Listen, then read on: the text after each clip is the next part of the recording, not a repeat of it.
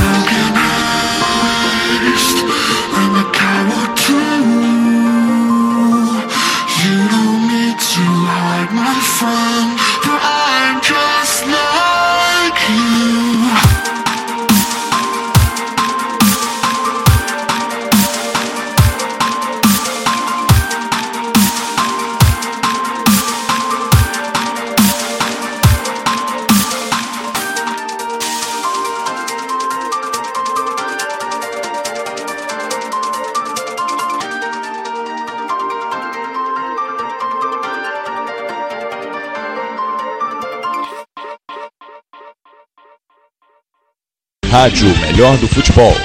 Passando a emoção que você já conhece.